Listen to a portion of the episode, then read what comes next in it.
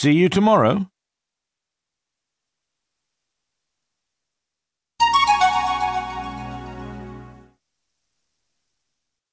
Listen and repeat other expressions used in similar situations. What nationality are you? What's your mobile phone number? What's your bank account number? What's your insurance number? What do you do? I'm a shop assistant. Where do you work? I work in the centre. I'm finishing secondary school. I'm going to study medicine after school.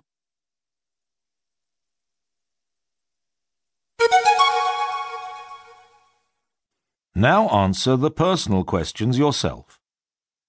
After each example, you'll hear another possible answer. Listen to the example first. What's your first name and your surname, please?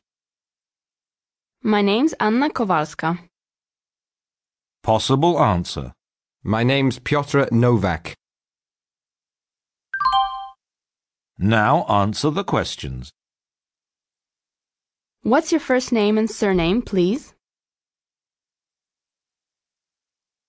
My name's Piotr Novak. How old are you?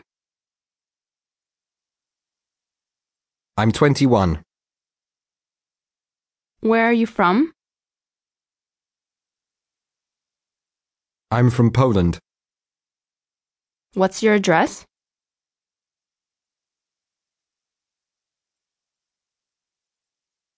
Twenty-five Jasna Street, Warsaw, Poland. What's your phone number?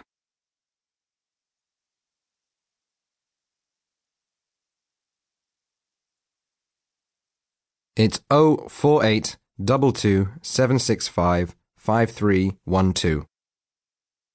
What's your job? I'm a student now at Warsaw Medical Academy.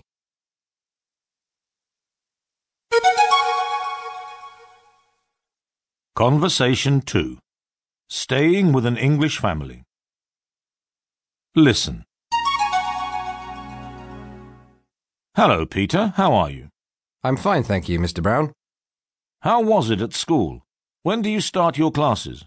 Tomorrow at nine. We have five hours every day. Mm, quite a lot. Peter, tell me something about your family. Have you got any brothers or sisters? I've got a brother. He's called Bartek. How old is he? Oh, he's younger than me. He's 16 now. Does he look like you? No, he doesn't. He looks like our mother. He's got her blue eyes and quite a long nose. I think he's very good looking. And what about your parents? Do they work? Oh, yes, my mother is a teacher in a secondary school and my father is a bank manager. And what are your plans for the future? Have you decided yet? Well, I study medicine. I think I'd like to be a doctor, a surgeon maybe.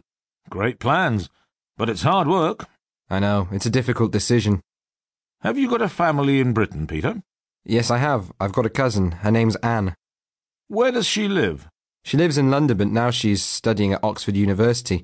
I'm waiting for a call from her. Let's have something to eat now. It's a good idea.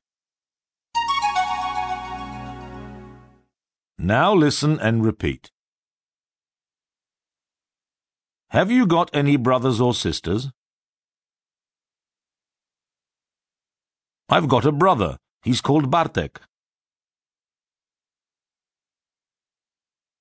How old is he? He's younger than me. He's sixteen now. Does he look like you? He looks like our mother.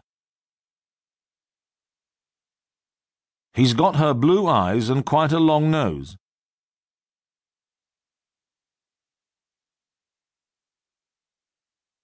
And what about your parents? Do they work?